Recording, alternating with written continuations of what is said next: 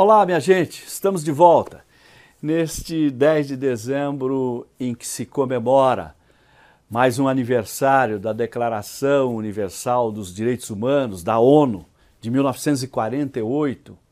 Vamos falar hoje deles, direitos humanos. Os direitos humanos ou direitos fundamentais, ou se quiserem, direitos humanos fundamentais, nunca desfrutaram de tanta consideração nem de tamanha visibilidade como nos últimos tempos. Tais direitos passaram a ser ruidosamente proclamados e também reivindicados por todos os povos e culturas nos quatro cantos do mundo.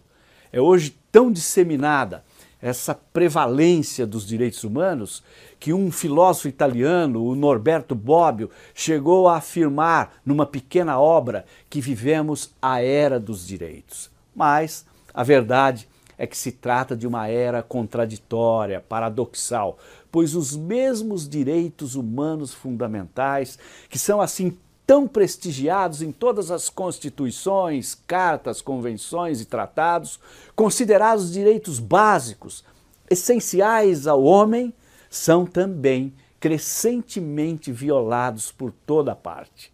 Ainda exibem, por assim dizer, uma grande taxa de inefetividade. De fato, é enorme o número de violações dos direitos humanos no mundo todo violações praticadas contra pobres, negros, marginalizados, indígenas, presos, migrantes, mulheres, crianças e até populações inteiras vitimadas pela opressão econômica ou por guerras de agressão, como são os casos, por exemplo, das violações dos direitos humanos do povo cubano, do povo iraquiano, dos povos da África, da Palestina e de outros tantos povos oprimidos pela miséria, pela fome e pela doença.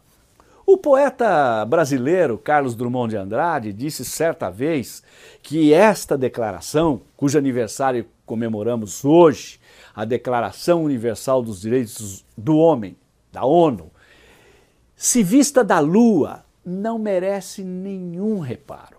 Com isso, ele talvez estivesse querendo dizer que está tudo azul com as declarações de direitos do homem quando as observamos a partir do alto da lua, de fora da realidade, ou seja, a partir de um ponto de vista ahistórico. Mas, quando observadas aqui da Terra, nem tudo é azul, pois os direitos do homem, na prática, não corresponde exatamente ao que está escrito nas convenções e nos tratados internacionais e nas constituições.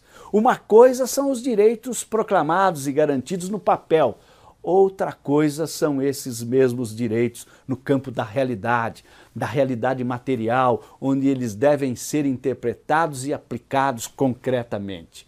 Isso quer dizer que o conjunto dos direitos humanos fundamentais, assegurado em constituições, tratados e convenções internacionais, pode traduzir apenas uma aparência de direito.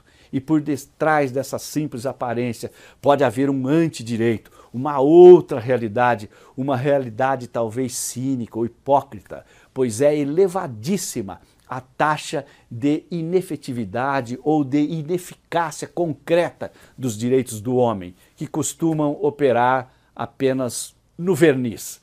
É dizer, a realidade dos direitos humanos fundamentais não se esgota em suas formas legais ou legislativa não se esgota no papel. A realidade desses direitos, a essência material deles, está por trás da aparência formal das cartas, constituições e tratados. E a chave para penetrar nessa essência material dos direitos humanos, na essência histórica deles, é a praxis, ou seja, a ação Quer dizer, a luta concreta pelos direitos humanos, que permite compreender suas contradições de afirmação, negação, que permite compreender as causas e os porquês da elevada taxa de ineficácia de tais direitos, sobretudo quando se trata dos direitos chamados de segunda e terceira geração, isto é, os direitos socioeconômicos, culturais e direitos dos povos. Assim, A compreensão real dos direitos humanos fundamentais não depende apenas do trabalho linguístico, de interpretação gramatical dos textos legais, nem muito menos do trabalho conceitual, do raciocínio ou da razão. O conhecimento dessa realidade só pode ser obtido a partir da luta concreta, da luta transformadora, que não se contenta com a simples interpretação dos textos legais, mas, isto sim, com a efetivação concreta e emancipadora dos direitos no plano da realidade. A luta pelo direito nunca é uma luta puramente jurídica, ela é sempre uma luta política. O direito não é apenas um fenômeno jurídico, e nem mesmo jurídico-político apenas. Desconfio que o direito seja essencialmente uma dimensão da política. Talvez, e quando muito, a sua dimensão normativa, mas na essência material, ele é claramente um fenômeno político que depende sempre de escolhas valorativas e da luta.